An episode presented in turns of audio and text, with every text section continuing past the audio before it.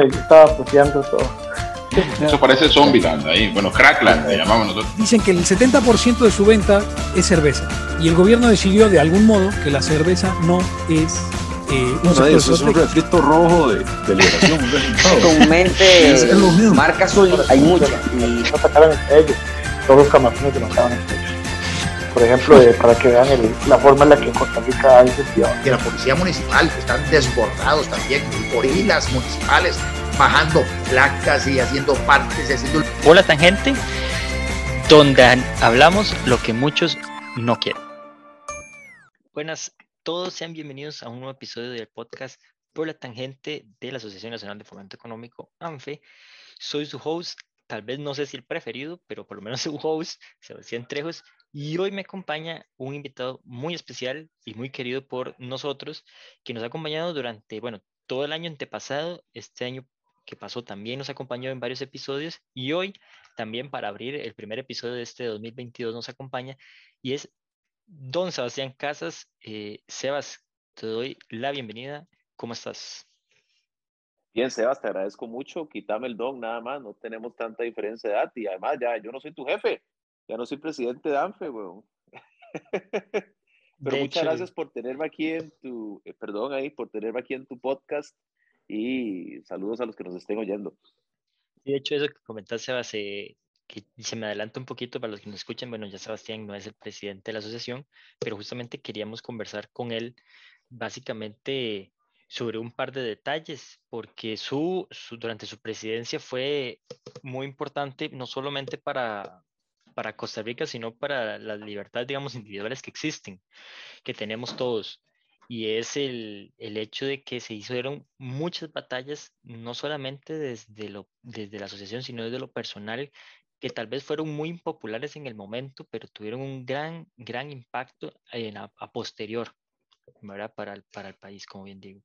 Pero para llegar a eso, me interesa saber y conocer cómo fue que Sebas Casas llegó a ANFE, ¿Fue por algo una lucha de libertad económica o fue una lucha más como por algo de una libertad individual? Porque recordemos que ANFE también su bandera es eh, la libertad.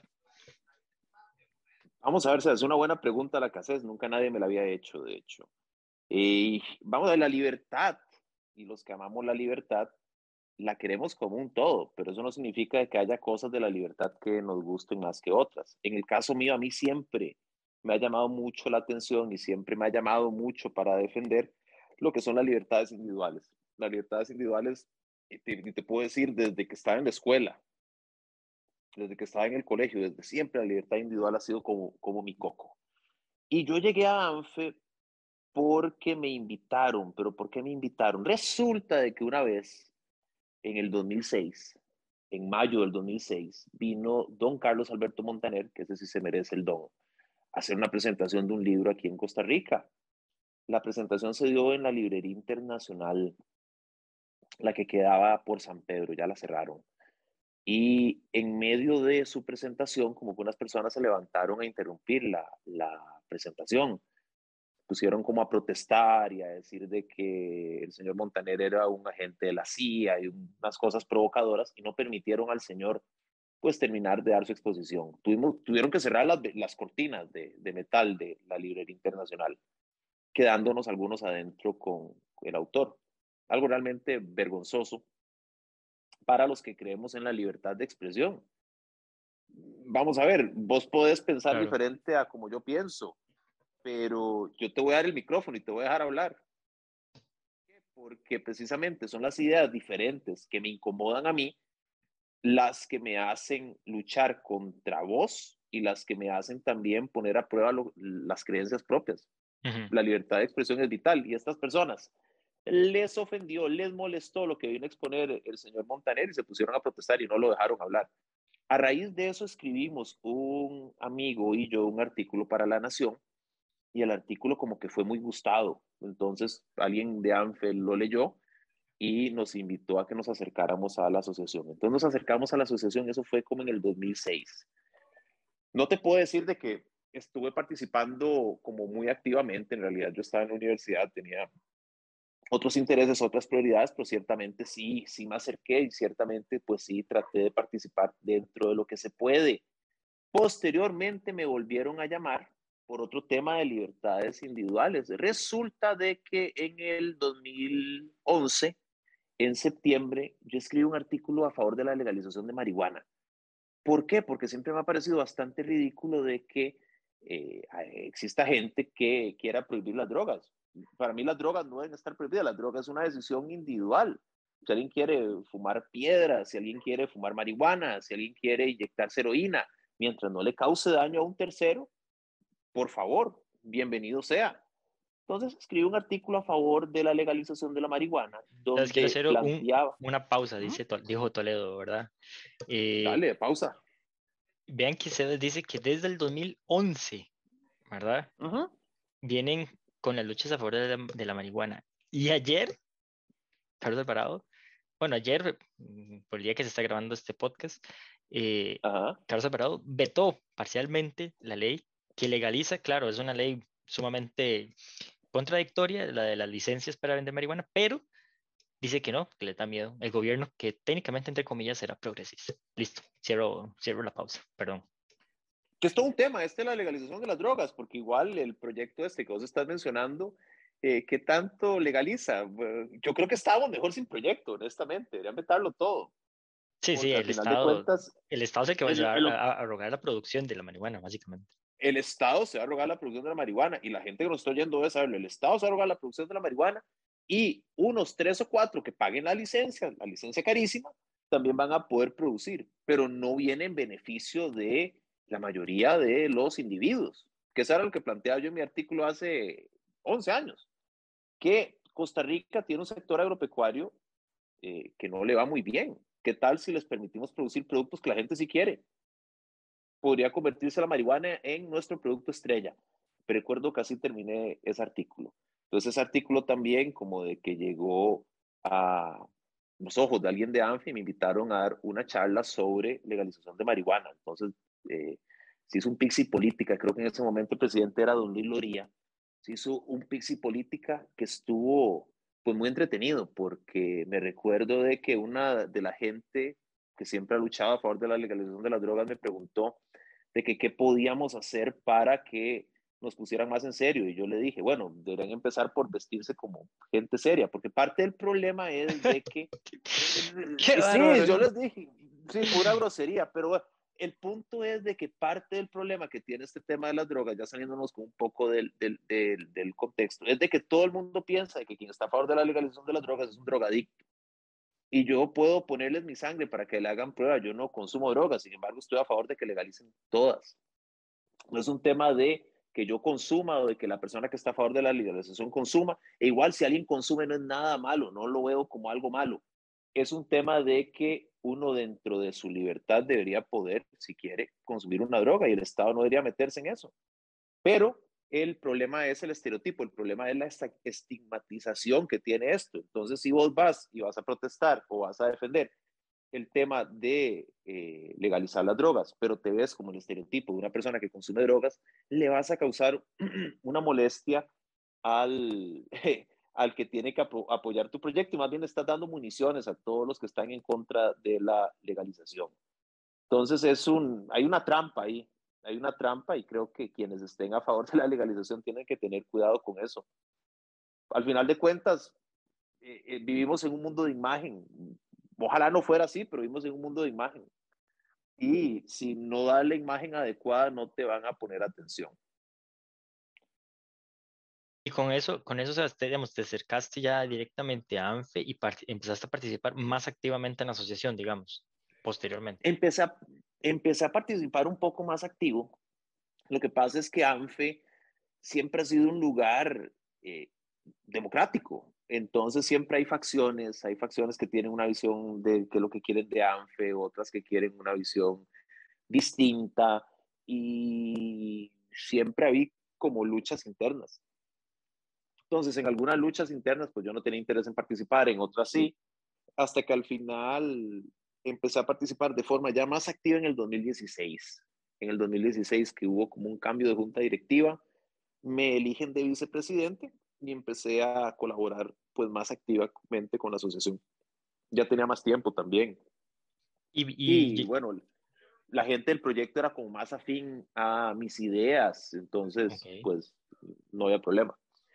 Y digamos, ya para llegar a ser presidente, ¿cómo fue que se, porque digamos, ya me dijiste que digamos que las personas que están a tu alrededor se fueron siendo más afines a lo que estabas pensando, entonces como que tal vez había más sinergia para trabajar. Eh, había más sinergia para trabajar, como vos decís, y hay que aclarar algo, porque quien nos está oyendo tal vez dice que en ANFE hay una, siempre peleas y todo, no, no, no. ANFE tiene mucha democracia, lo cual eh, es bueno. hay mucha gente que quiere participar, hay mucha gente que tiene sus visiones, y es normal, como hay mucha democracia, que dichas visiones choquen. Entonces, algunas visiones chocaban con otras y eh, dentro de la libertad de expresión, porque es algo que, hay dentro de la libertad de expresión. Y a veces quedaban grupos que no se llevan también con otros y demás. Pero bueno, yo llegué a un grupo donde en general todos los que llegamos nos llevamos bien, tenemos una visión de qué es lo que se quería de ANFE. Y básicamente lo que se quería de ANFE era renovar el estatuto que se renovó y tratar de reactivar ANFE, porque ANFE estaba como un poco callada y de atraer jóvenes. Esos eran, esos eran como los tres ejes que, que llevaba la junta directiva en la cual yo llegué de vicepresidente. Ahora me preguntas cómo llegué yo de presidente. Yo en realidad no tenía interés en, en, ser presidente de ANFE. Yo estaba muy contento de ser vicepresidente de ANFE, pero en, en este proceso de cambio se eligió a una presidenta, pero por temas personales de ella ya no pudo continuar. Eh, quedé yo de vicepresidente y la junta directiva y los demás que estábamos ahí decidimos, no, vamos a seguirlo, no vamos a hacer una asamblea. La verdad, creemos de que el equipo que tenemos ahora tiene una visión de qué es lo que quiere ANFE y que juntos podemos tratar de lograr eso para la asociación. Y así fue. Y después en la próxima asamblea postularon mi nombre para presidente y ya sí quedé electo como presidente de forma oficial, no como presidente interino. Y ahora, ya metiéndonos en esta parte, que yo creo que es la parte que tal vez muchos nos quieren, quieren escuchar, ¿verdad? ¿Cómo se fue dando, cómo se va desarrollando el tema de como de volver a involucrar a ANFE en, la, en, la, en temas, entre comillas, política, pero más como, una, como un fiscalizador? Eh, yo tengo que decir que también, tal vez entré más tarde, pero soy parte de la junta directiva de, la asociación y también fui parte de la, de la junta directiva, o soy parte de la junta directiva cuando estuvo don Sebastián Casas, o Sebas Casas, perdón, en, eh, siendo presidente y vicepresidente, y me acuerdo de la primera eh, lucha. Me corregí si hubo una antes, ¿verdad? Porque la verdad, ¿verdad? La verdad la memoria me falla, que fue la del hueco fiscal, que había a nivel interno de la asociación, no voy a decir nombres, si vos querés decirlos, ¿verdad? Lo respeto, pero no voy a decir nombres a nivel interno, había un cierto favoritismo con aquella entonces ministra de Hacienda y lo que hizo ANFE para algunos, pues eh, no fue bien visto, ¿verdad? Que no era la responsabilidad de en aquella entonces Rocío Aguilar, la ministra de Hacienda, sino que fue culpa de los anteriores, que había sido, creo que Helio Fallas y Luis Guillermo Solís, y que lo que estaba haciendo la asociación, eh, pedir esa renuncia por el hueco fiscal, que fue, que fue los primeros en señalarlo, eh, no, fue, no fue correcto. ¿Cómo se desenvolvió tal vez esa primera? Y también, contigo, me corrí si hubo una lucha antes, antes de esa, pero que yo recuerde, la primera, tal vez sin más notoria, fue esa. ¿Cómo se fue desenvolviendo? ¿Cómo fue? Porque fue una de las primeras que hicieron para meter a la asociación otra vez de lleno, en, como fue en el mapa, ¿verdad? Tal vez vayamos más para atrás, Eva. Si, si te acuerdas, ANFE, cuando vos llegaste y demás, era normal que hiciera eventos muy grandes, eventos muy formales. Sí, claro. Así fue como llegué. De hecho, de hecho, donde los presentadores y todos los de la junta directiva pues venían con traje y, y demás. Lo que pasa es de que ANFE estaba como anclada en el tiempo. ANFE era como una institución de 1979 en algunas prácticas. Entonces, como parte del cambio, se pasó un proceso de volverse más informales. Informales, ¿por qué? Porque al final de cuentas la, asociación estaba muriendo porque muchos de sus miembros ya habían llegado a una edad mayor y ya no tenían tiempo de participar o, simplemente habían fallecido, y era necesario traer gente que quisiera participar en la asociación, pero vos no podés atraer gente a un lugar comportándote como si estuvieras en 1979, porque la gente ya no se comporta como la Costa Rica de 1979. Entonces ese fue el primer cambio, como un, cambio hacia la informalización. Y dentro de ese cambio a la informalización, pues teníamos una mayor horizontalidad dentro de la junta directiva. Entonces, de parte de la junta directiva, y esto es importante recalcar, la, la idea de ir en contra de este tema de deuda no nació de mí, de hecho, esa idea vino de Rodolfo, me parece, vino de Andrés y también de Adrián Naranjo, el actual presidente de la asociación, plantearon de que había que hacer algo. Entonces yo les dije, claro que vamos a hacer algo. Y fue donde surgió la idea de hacer un documento público protestando esto que entre todos redactamos. Creo que vos participaste también en la redacción de ese documento lo firmamos, participó Peter March también, lo firmamos, lo presentamos, lo enviamos. Y honestamente no esperábamos de que generara un impacto. De hecho, nosotros no lo hicimos buscando un impacto, simplemente lo hicimos porque nos parecía de que era un problema importante, era un problema que había que llevar a la mesa y que no se estaba enfrentando. La gente simplemente estaba negando la realidad.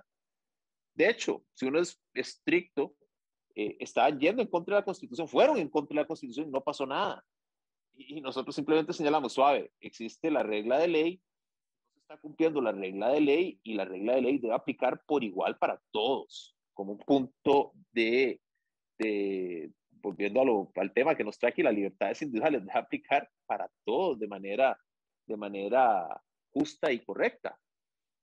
Y, y eso generó, generó su impacto. Me recuerdo de que salió en Diario Extra, Mucha gente dentro de la asociación asociados nos criticaron, en redes sociales criticaron de que éramos unos irresponsables y de que eh, no sé qué y no sé cuánto. No, irresponsables son los que por un tema de confianza o por un tema de comodidad o por un tema de política simplemente ven la constitución y dicen, no, es opcional en algunos casos. ¿Con qué cara uno dentro del Estado entonces va a ir a juzgar a alguien si dice que la constitución es opcional? Eh, es, un tema grave, pero bueno, nosotros lo denunciamos, generó algún impacto y fue como la, la primera vez en muchos años en que la asociación volvió a estar en la palestra pública la gente se acordó de que existía. Y de hecho no es un tema menor, estamos hablando de que son, o eran, ¿verdad? Porque ya, esa plata se pagó, 1.800 eh, millones de colones, una cosa así, ¿verdad? Eh, que, que vamos a ver, eso que dice, eso que dice Sebas es súper importante, ¿verdad? Digamos, no fue, no fue descubrir el lago tibia, de hecho me acuerdo muy bien cuando Adrián, mm, bueno, por lo menos a mí me explicó cómo fue que se encontró el asunto de la cifra, fue simplemente agarrar el presupuesto, agarrar cuando los egresos dijeron, bueno, que hay una partida que no tiene presupuesto, ¿verdad? Y dice, sacó, se brincó la Asamblea Legislativa porque para pagar o para emitir esa deuda tiene que pasar por Asamblea Legislativa y listo más, eran 300 millones de colones, una cosa así era. Eh, y dicen sencillamente, ajá. Me acaba de acordar de algo, de hecho, yo diría que eso marcó como el tono de lo que fueron los años en los que yo estuve en Ganfre, porque me recuerdo de que al presidente le preguntaron en una, en una de estas eh, ruedas de prensa, cuando él todavía daba ruedas de prensa, estaba como empezando su mandato, y ahora no las da, ahora no contesta preguntas. Ni el teléfono. Nunca ni el teléfono. Bueno, es que no lo tienen, se lo decomisaron con esto de la UPAR. Sí, cierto. Pero, pero eso, es, eso es comprensible. Pero bueno, como de que él quería que la gente que, que, que, protestara, que se acercara a él y que lo apoyara y todo. Y me recuerdo que le contesté yo a nombre de la junta directiva que nosotros no teníamos interés en, en colaborar, nosotros no teníamos interés en ser amigos. y creo que esa fue la tónica durante estos cuatro años. Nosotros no somos amigos. O sea, si usted está haciendo las cosas bien o la gente está haciendo las cosas bien, pues nada, lo, apoyamos, lo apoyamos porque ANFE no tiene color político. Pero si las cosas las van a hacer mal, lo siento, no, no tenemos ningún interés en pactar o charlar o negociar con ustedes. Exacto. Exacto. Sí, que, que justamente esa eso es lo que, lo que quiero rescatar y que te decía que al final, digamos, no fue un tema porque como igual decía, dije, perdón, anteriormente, eh, mucha gente a nivel interno de la asociación y a nivel externo, que gente conocía la asociación, se molestó con la actual junta directiva, que incluso llegaron a decir es que son un poquito de carajillos revoltosos, ¿verdad? Porque hasta la junta directiva en aquel momento era la junta directiva más joven en la historia de la asociación, que está pidiendo la cabeza de la ministra de Hacienda. Tenía como yo creo que ni tenía un año la ministra de Hacienda en aquel momento, ¿verdad? No, no tenía un año. Y ya le estaban pidiendo la jupa. y me recuerdo, y me recuerdo de eso de los carajillos, porque yo, yo en ese momento le di, voy a confesarles algo a ustedes, yo le di bastante cranque a eso, le di bastante publicidad y jodía con eso, lo jodí a ustedes con eso, porque el más viejo de todos ustedes era yo.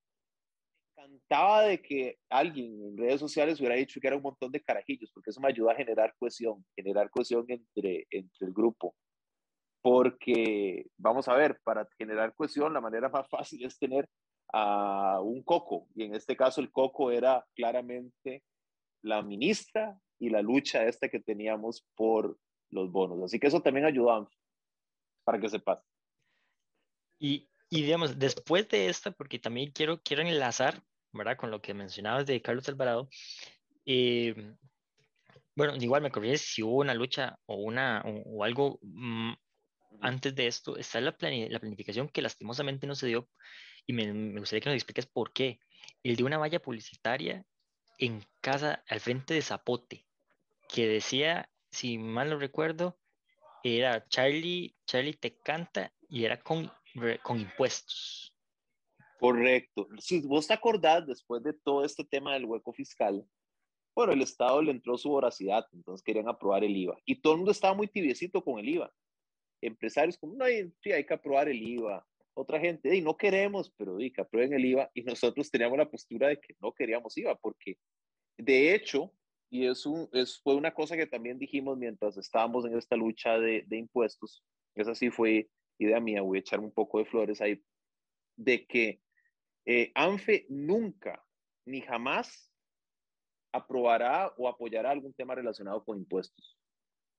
Nunca. Y de hecho, había gente en redes sociales que nos decía de que nosotros habíamos aprobado impuestos y todo, y de hecho me recuerdo de que yo te pedí, le dije a la gente que había que contestarles de que si encontraban una sola instancia donde ANFI hubiera aprobado un impuesto, que por favor nos lo enseñaran porque cerrábamos las redes sociales y cerrábamos la asociación. Me acuerdo muy bien. Sí, porque básicamente el tema de impuestos ha sido algo que ANFE nunca eh, ha apoyado y en el caso del IVA fue otro tema de impuestos que nunca apoyamos y como parte de eso, como parte de la idea de atraer un público más joven, eh, empezamos a usar memes, empezamos a usar memes en redes sociales que también generó bastante polémica, si quieres ahora podemos hablar de eso, porque la gente estaba acostumbrada a un ANFE que era más como de presentar un estudio y de presentar a gente vestida con traje en una conferencia hablando eh, temas serios, pero no estaba acostumbrado a que las ideas serias se procesaran de una manera más relacionada con imágenes o más relacionada con eh, cultura popular y se le presentaran al público. Y entonces, como parte de eso que estábamos empezando a hacer en ese momento, eh, les propuse que hiciéramos una pancarta, una pancarta haciendo mofa del presidente. ¿Por qué haciendo mofa del presidente? Porque el presidente siempre le ha gustado decir de que toca música y de que no sé qué y había un montón de fotos de campaña de él tocando, tocando guitarra. Entonces, la idea era como ponerlo, poner como a alguien diciéndole, Charlie, tócanos otra. Entonces, Carlos, como tocando su guitarra y que salieran como unas notas musicales diciendo algo relacionado con impuestos. Haciendo eh, crítica de esta política que él está impulsando, generando discusión alrededor del tema de impuestos eh, obviamente eso era como nada más para que la gente pensara en el tema de impuestos, estuviera presente el tema de impuestos y, y, preguntara más. Iba a ir dirigido a una página donde íbamos a brindar información técnica, información clara de por qué el, eh, el IVA tal vez no era la mejor solución para, para Costa Rica, pero para que la gente se molestara en leer esto, primero había que tirarle el anzuelo y el anzuelo era precisamente el MENA haciendo mofa del, del presidente. Bueno, la idea estuvo, estuvo bonita, no todo el mundo en la junta directiva lo apoyó, me recuerdo, causó polémica dentro de la junta directiva. Al final de cuentas, una mayoría lo aprobó, una mayoría lo aprobó. Teníamos el presupuesto, pero aún teniendo el presupuesto no logramos lo más importante y fue que alguien se atreviera a publicarlo, Sebas. Si vos te acordás, se buscó en vallas de autopista.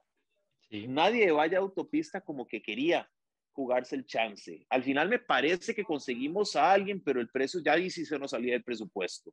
Queríamos ponerlo detrás en buses o en mopis de paradas de buses. Todo el mundo nos enviaba el presupuesto, les enviamos las imágenes, el diseño que queríamos poner, porque queríamos ponerlo en algún bus que pasara por casa presidencial o queríamos ponerlo en la parada de bus cercana a casa presidencial y nadie se atrevió.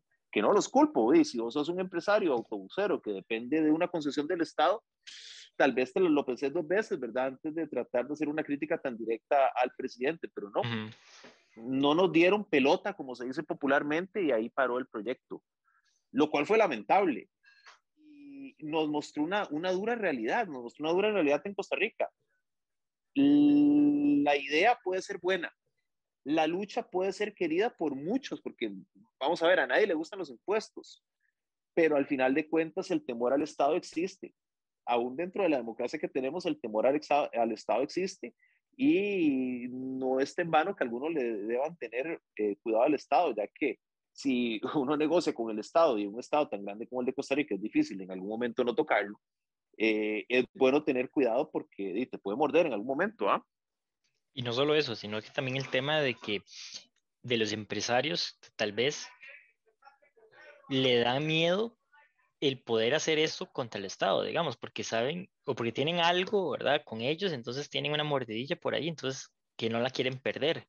Si estuviéramos tal vez en algo más de libre competencia con respecto a las concesiones, tal vez no habría ese temor, ¿verdad? Porque ¿qué, qué pierdo? No, de perder nada. Estoy de acuerdo, pero también hay mucho otro empresario y yo tampoco, de, vamos a ver, si yo estuviera en los zapatos de ellos estaría haciendo lo mismo. Y soy una persona con ambiciones, es lo normal de que busque mi beneficio propio, ¿no? Eh, estaría negociando con el Estado. Hay mucha gente que negocia con el Estado, tiene negocios con el Estado. Entonces, de, jamás van a financiar algo que vaya a medio atacar al Estado porque le tienen miedo al Estado. Y es lógico que le tengan miedo porque si no, no te dan esta concesión o no te dan este beneficio o los requisitos simplemente no los vas a cumplir y no te van a dar el que vos estás buscando entonces, es, es normal de que el empresario le tenga miedo al Estado y que no quieran lastimosamente financiar luchas como esta, aunque al final de cuentas los beneficiaría. Que ojo, no estoy justificándolo, es, es comprensible, no debería ser así, pero una cosa es lo que debería ser y una cosa es la realidad, y la realidad es esa. En el Estado socialdemócrata que tenemos, esa es la realidad. Y, y, y hablando de eso, de que una de la realidad, ¿verdad? Eh, tocaste un tema que era el tema de redes y que cómo se enfocó en el tema de, los memes. Porque como, como, estás, como esa frase que dijiste, ¿verdad? Que, eh, que hay que enfocarse literalmente en la realidad, ANFA necesitaba un cambio generacional y necesitaba un cambio de, de bueno, ocupaba nuevos líderes, digamos, y, y, ocupa todavía hacer ese cambio generacional.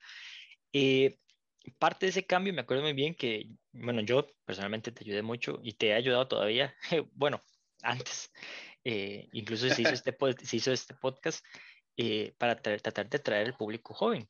Y una de esas cosas fue una campaña muy fuerte en redes sociales eh, de todo tipo, desde que se ponían cosas serias, tal vez ya no tan, tan serias, pero algo más informal, de generar un poco más de volumen y tal vez un poco más de, de chota, digámoslo así. No fue, bien, no fue bien visto desde a nivel interno y a nivel externo cómo, fue, cómo se fue desenvolviendo esa parte de, tal vez, porque eso fue tal vez lo más constante que hubo durante los tres años. De, presidencia.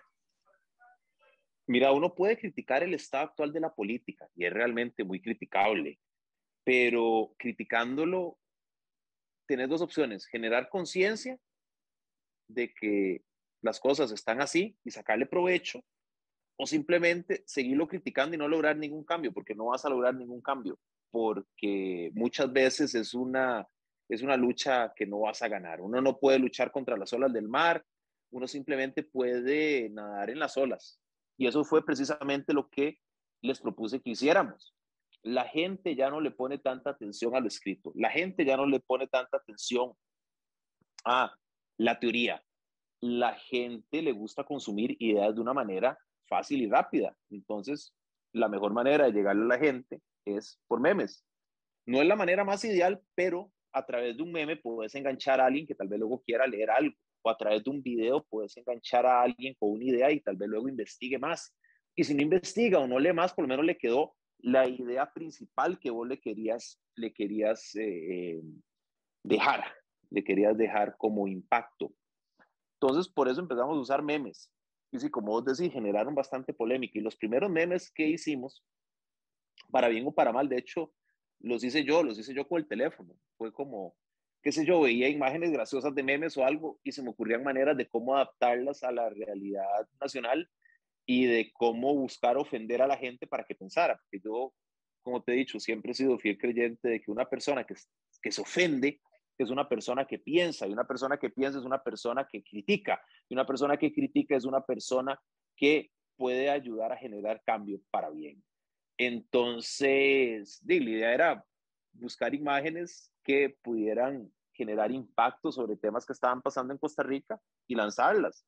Y empezamos a tener impacto, empezamos a tener más likes que los que nunca habíamos tenido, lo cual eh, es interesante. Yo investigo un poco el tema de, de, qué es a lo que la gente le da más likes en Facebook. Y Facebook realmente es un ambiente un poco tóxico. La, gente resulta que... demasiado. sí, o demasiado. Sí, estoy hablando un poco tal vez ahí moderado, pero no, no. Interesantemente, la gente le da like a lo que más le enoja. A la gente le da like a lo que más le desagrada. Entonces, si vos querés tener impacto, tenés que generar cosas que no le gusten a la gente. Es como contradictorio, pero es el arte de que algo genere impacto en redes sociales, por lo menos en Facebook, que era en lo que estábamos manejando en ese momento, y nos fue bien, empezó a tener, empezó a tener éxito, la gente empezó a hablar de ANFI, la gente empezó a hablar mal de ANFI, de, de, nuevo nos volvieron a decir que éramos un montón de carajillos irrespetuosos y que no sé qué y no sé cuánto, pero no importa, no importa si estaba bien o estaba mal, la gente estaba hablando de ANFE y estaba digeriendo, estaba obligándose a la gente a leer ideas libertarias, que no todos los días lo hacen. Claro, y al final, digamos, es ese camino que se fue abriendo es lo que ha permitido a, bueno, algunos candidatos, ¿verdad? Que hoy están, no voy a decir que gracias a ANFE directamente, pero por lo menos a, que la gente ya haya escuchado un poco de este tema de, de, los vouchers educativos, de que, por ejemplo, nosotros, o por lo menos desde ANFE, fuimos los primeros que estuvimos en contra del paquete fiscal. Quiero decir, y, y entre paréntesis, como se dijo, ANFE nunca apoyó impuestos, más no, solo un partido de los 25 que están hoy en papeleta estuvo en contra de impuestos. Y ni siquiera puede ser que era un partido porque ni siquiera estaba creado, que era Unión Liberal, ¿verdad? No voy a hacer propaganda para ellos, pero el resto, todos estuvieron a favor de impuestos y a favor del IVA. Así que bueno, hagan sus números, ¿verdad? Que, para que quienes quieren votar. Pero por lo menos desde, desde ANFE, siempre con esos memes, con esos dos, siempre se puso no más impuestos. Y de hecho se hizo una campaña muy fuerte de no más impuestos. Y fue el hecho, ese hashtag no más impuestos es de ANFE.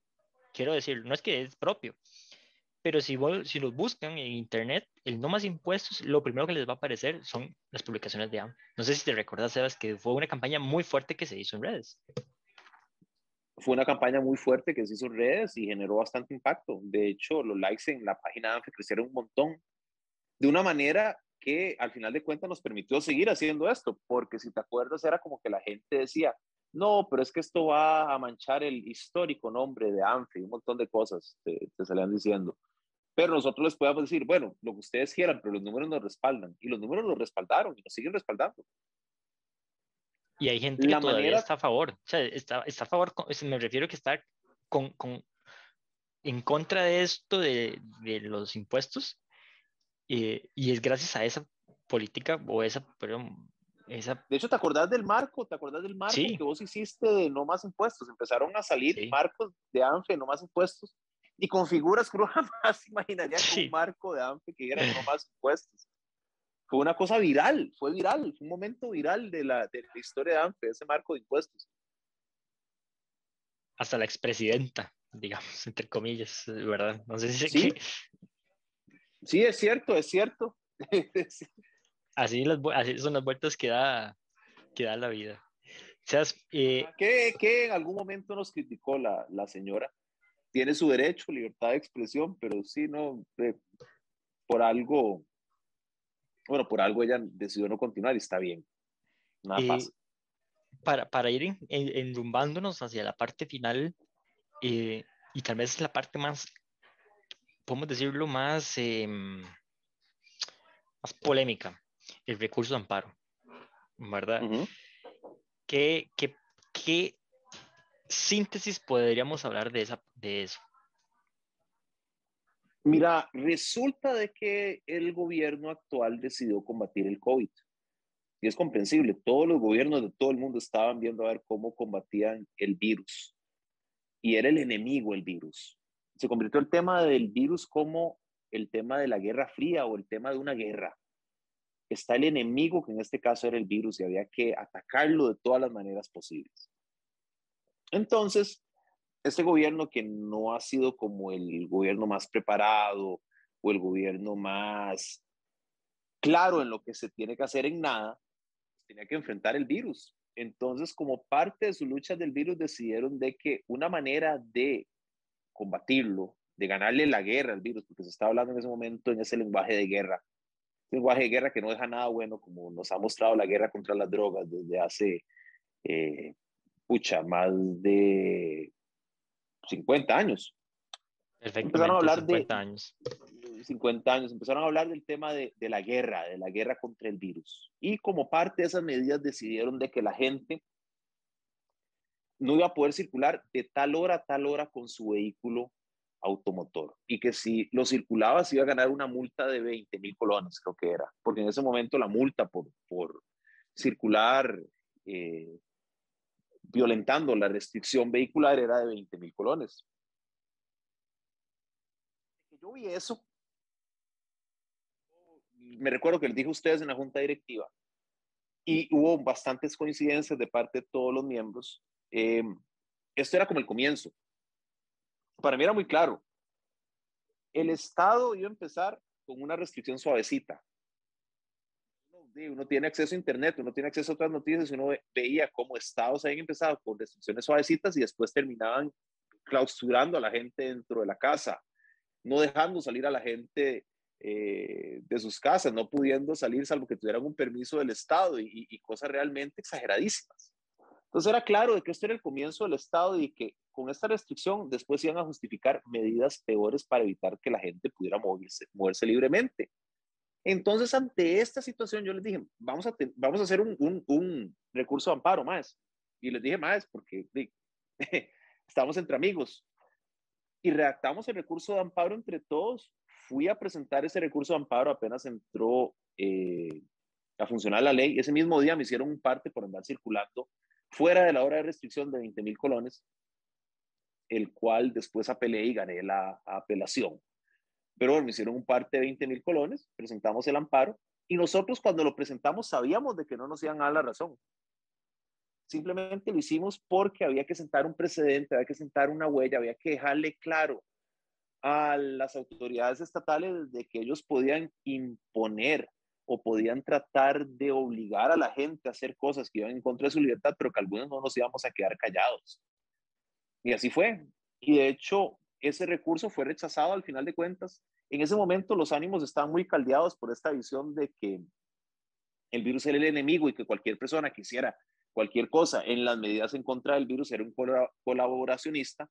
Entonces había gente que quería lincharme, me recuerdo en redes sociales que me insultaban y que, y que hablaban mal de mí. Y me recuerdo incluso hasta un miembro de junta directiva que me dijo de que si la dirección del recurso de amparo que yo había puesto era la de mi casa, porque si no tenían que mandarme seguridad porque me iban a matar, probablemente.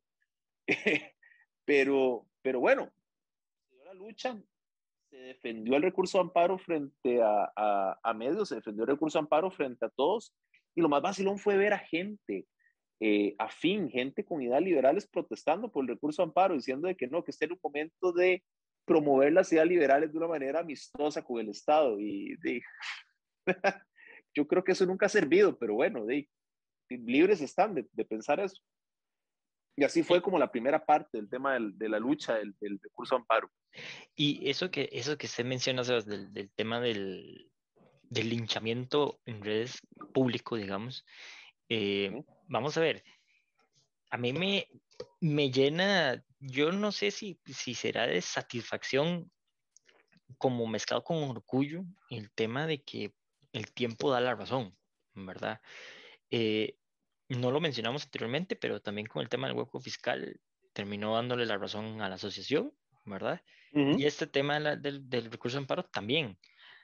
Eh, porque, digamos, te llamaban, recuerdo que llamó, llamó Monumental, la extra llamó, no sé, creo que Repretel también llamó, CR hoy eh, creo que también, eh, el resto nada más hicieron unas publicaciones en contra, la Nación sacó un editorial en contra de la asociación, em, pero al final, hoy, toda esa gente que estaba en contra, tal vez llamaban para pedir la opinión, la opinión de la asociación, tuya como presidente, pero sabían que la posición de ellos era en, contra de ese recurso que se presentó. Hoy en día, toda esa gente está llorando de que todavía la restricción está, por ejemplo. O que las medidas son completamente arbitrarias como se planteó inicialmente, ¿verdad? Sí, y de hecho mucha gente se quedó callada y ahora sí está protestando, pero ahora está de moda estar en contra de las restricciones. Se ha probado que las restricciones eran estúpidas, ya que no combatían de ninguna manera en el virus. Y me recuerdo que en el recurso hablábamos de que cómo era que funcionaba esto el virus, si era de que salía de cierto horario a cierto horario de noche, si era de que viajaba en carro, perjudicada de una manera más particular a los que viajaban en carro, porque si te acordás, esto las restricciones no se restringen buses, pero no sé si el presidente habrá andado en bus alguna vez, o si la gente que pertenece al gobierno habrá andado en bus alguna vez, o si la gente que tiene estos privilegios y está en este momento en el estado habrá andado en bus alguna vez, pero yo sí he andado en bus. Y en bus, dependiendo del horario el que vos andes, vas a estar pegado con gente. Y esa gente tiende a estornudar, y esa gente tiende a tener olores, esa gente tiende a transmitirte virus. Pero sin embargo, durante todas estas restricciones, la gente puede andar en bus libremente, lo cual era todavía más muestra de lo arbitraria que era esta decisión, de lo absurda que era esta decisión. Y ojo, aquí sí quiero aclarar algo, porque tal vez algunos que nos oigan van a decir, mira, eh, Sebastián está o este MAE está a favor de los antivacunas. No, no, no, no, suave. Una cosa es estar en contra de la restricción y de las medidas absurdas de que el Estado impuso para tratar de restringir un virus.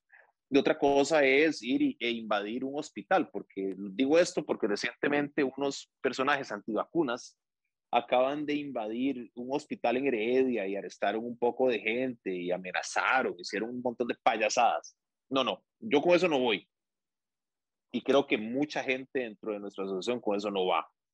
Eh, pero es importante hacer la diferencia porque una cosa es luchar por, por el derecho de la gente a hacer X, Y, Z y otra cosa es eh, tolerar el, el, abuso.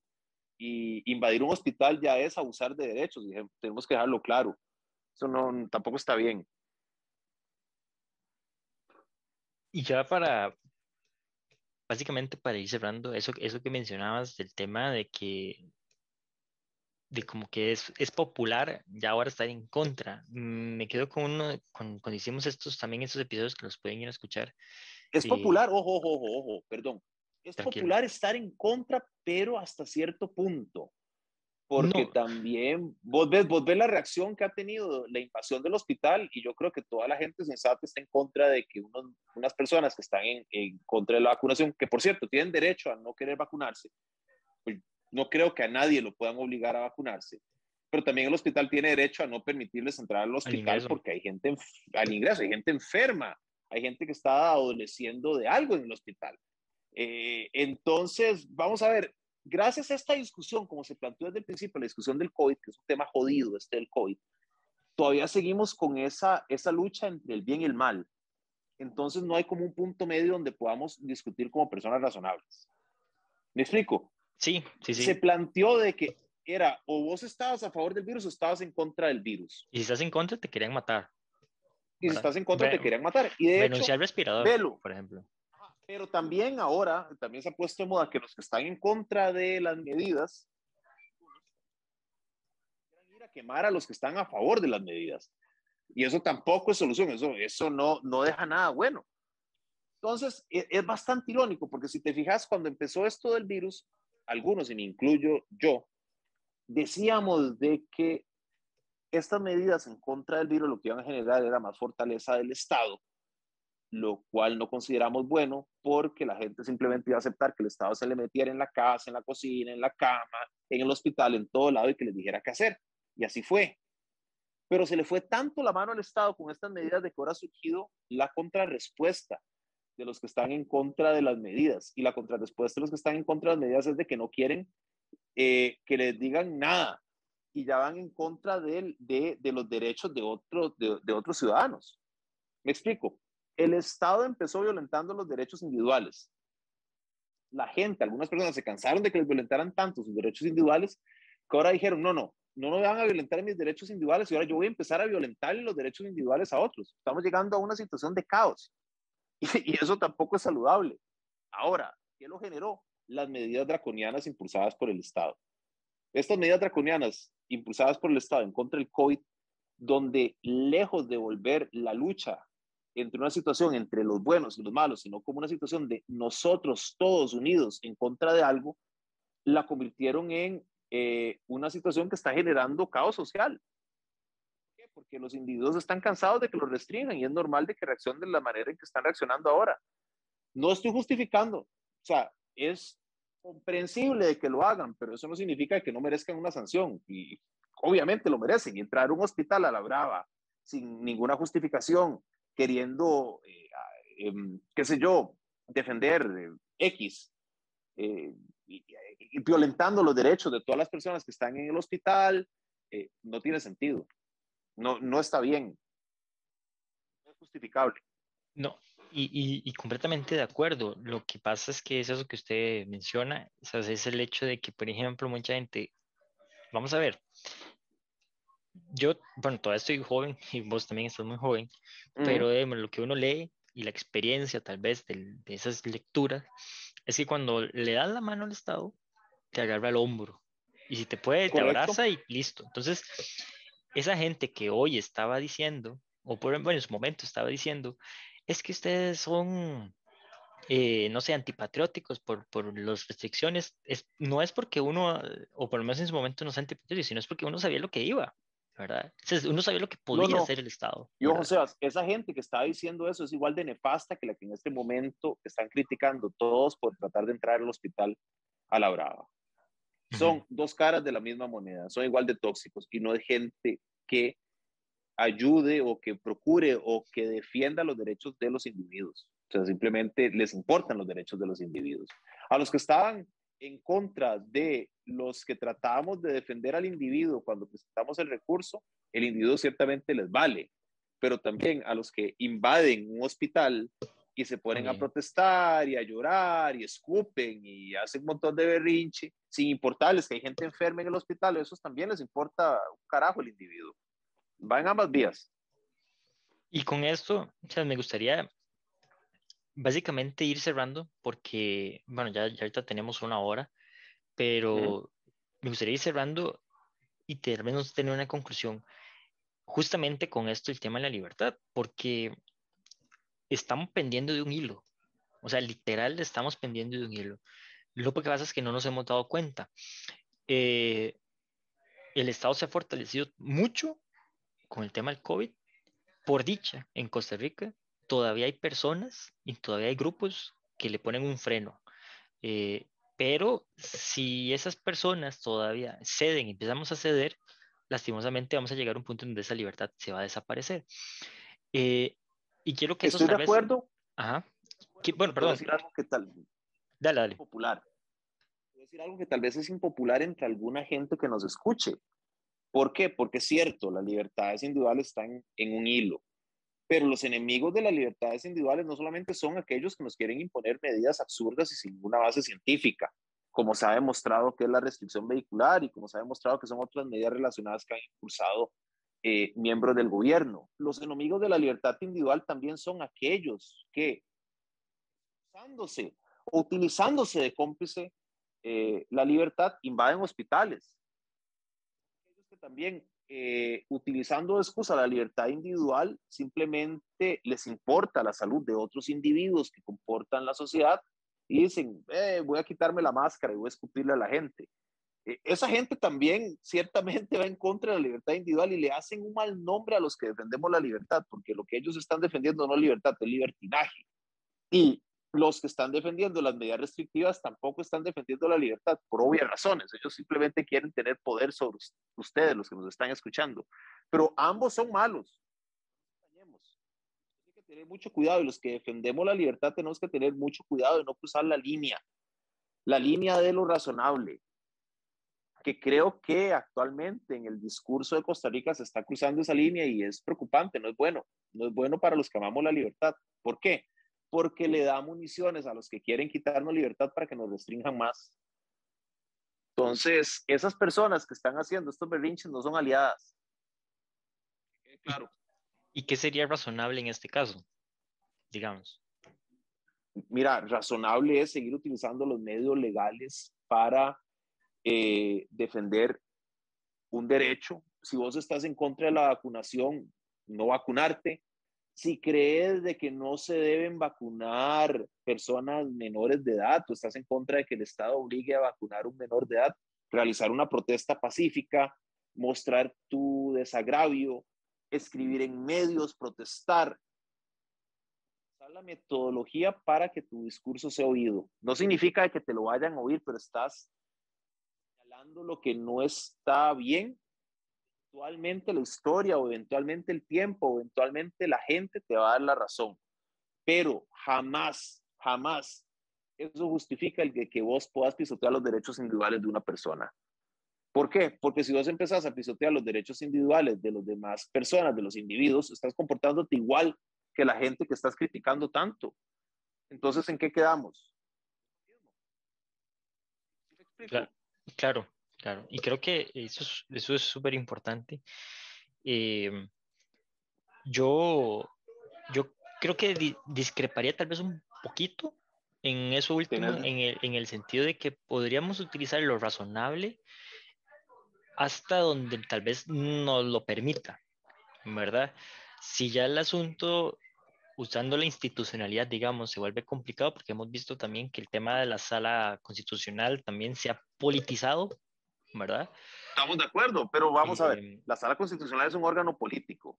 Iluso el que dice que no es político. Hay un montón de ilusos en este país que dicen, no, es un, es un órgano técnico. No, no, es, es político. O sea, por eso es que la elección de los magistrados de la sala constitucional es tan importante y todo el mundo la ve como algo importante. Lo que pasa es que es una fantasía, las tantas que tenemos en Costa Rica, de que negamos la realidad y decimos de que X es X, aunque todo el mundo sabe que es Y, pero bueno, públicamente vamos a seguir diciendo que es X. Eso pasa con la sala constitucional. No, es X, aunque todos sabemos que es Y. No, e-, era eso, queremos utilizar esos medios hasta, hasta cierto punto en donde se den, porque si, ya las, si, si, si, se cruza esa línea y ya se rebasó el tema de la libertad, de, no hay otros medios que tal vez la gente tiene que tirarse a la calle, ¿verdad? No, no, ojo, ojo, ojo, yo te lo dije, yo te lo dije. Vamos a ver, yo estoy de acuerdo en que la gente proteste, yo no creo de que alguien lo puedan obligar a ponerse una vacuna. Pero yo tampoco voy a estar de acuerdo en que una persona que tenga un virus ande por la calle estornudándole en la cara a otras personas, ¿me explico? ¿Por qué? Porque sería violentar los derechos individuales de otro. Y vos puedes protestar en contra de medidas sin afectar los derechos individuales de los demás. Y de hecho, es otra cosa interesante, durante todo el tiempo en que estuvimos en ANFE, Nunca se violentaron los derechos individuales de nadie con ninguna de las medidas que nosotros impulsamos. Siempre se respetaron los derechos individuales, siempre se manifestó enojo, molestia, desconfort en contra de algo, pero nunca se violentaron los derechos individuales de nadie. Y esa es la línea que no se debe cruzar. Como te decía antes, si vos cruzas esa línea, te convertís exactamente en lo mismo en que vos estás luchando. Y eso no está bien. Creo que yo me quedo con esa parte final. No sé si quieres agregar algo más, sino ya para, para cerrar, porque eso último que dijiste creo que engloba básicamente toda la administración, eh, bueno, durante la presidencia de Sebastián, que, que, fue eso, ¿verdad? Básicamente un órgano disidente, fiscalizador, pero siempre en el marco de la legalidad, ¿verdad? Eh, y que fue incómodo, digamos, fue, la organización volvió a ser incómoda y volvió a estar en el mapa. No sé si quieres agregar algo más, Sebas, sino para ya. No, yo creo que no hay nada más que agregarse. Yo estoy de acuerdo con vos. Y esa, esa por lo menos ha sido siempre mi postura. Defender la libertad, sobre todo defender ese principio, ese principio que es tan básico que a la gente se le olvida. Yo puedo hacer lo que yo quiera mientras no afecta a un tercero. Cuando afecta a un tercero, tenemos que conversar porque ya eso no es un derecho. Y a la gente se le olvida, como te digo. Si tuviéramos más presente eso tan simple, quizás habría menos problemas en la sociedad Sí.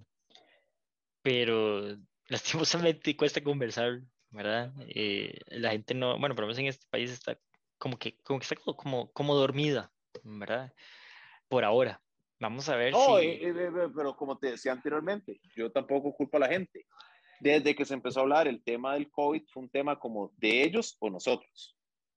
¿Por qué? Porque es más fácil mover masas con un tema de ellos o nosotros, pero no era la mejor manera si querés tener estabilidad entre un montón de individuos y lo estamos viendo ahora. Ellos están, ellos están recibiendo lo que cultivaron. Sí, fueron los, fueron los catalizadores, podríamos decir. Fueron claro, ellos cultivaron esto. Bien, Sebas, eh, te agradezco mucho. Eh, creo que este, este episodio nos puede, bueno, nos sirve a nosotros y a, la gente lo escuche para que básicamente se empape de lo que fue ANFE y lo que va a seguir siendo ANFE, ¿verdad? La línea que si bien hubo un cambio de junta directiva, la idea es que no cambie tanto esa esencia, sino que seguir siendo un órgano disidente, un órgano que siempre sea incómodo para la política y que esté siempre como un policía, aunque no me gusta esa palabra, de la libertad. Entonces, o escudero, podríamos decirlo así. Sí. Algo de lo que tal vez no hablamos, yo creo que todavía hay falencias vamos a ver, no todo fueron rosas durante la administración. De hecho, nos tocó lidiar con un montón de situaciones. Creo que todavía falta de que llegue más gente joven a la institución. Yo espero de que llegue más gente joven. Y yo creo que por lo menos para mí, con eso me gustaría cerrar, la marca de que llegó gente más joven y gente con ideas interesantes a la asociación va a ser cuando lo que ustedes hagan me ofenda. Yo creo que esa va a ser la huella de que, de que, de que, de que lo que hicimos o de lo que empezamos a sembrar cuando yo estuve ahí ha germinado y me voy a sentir muy orgulloso. Lejos de, de molestarme, me voy a sentir muy orgulloso el día de que yo vea algo que haga Anfi que me ofenda, que me moleste. Yo que no nos peleemos. Hicimos un buen trabajo, hicimos un buen trabajo, así es. Bien, sabes. Te agradezco mucho el tiempo, te agradezco mucho el espacio, de verdad. A ustedes que nos escucharon, eh, espero que, les haya gustado. Más adelante igual vamos a seguir teniendo, Sebas, un episodio más sobre el tema de la socialdemocracia junto con don Andrés, pero por el momento espero que les haya gustado este episodio y nos vemos a la próxima. Muchas gracias, Sebas. No, gracias a vos y gracias a los que nos escucharon. Que tengan buen día, buena noche, buena tarde. No sé dónde nos estén oyendo, pero que tengan algo bueno. Pues en el helicóptero. Bueno, hasta luego. ¡Ah!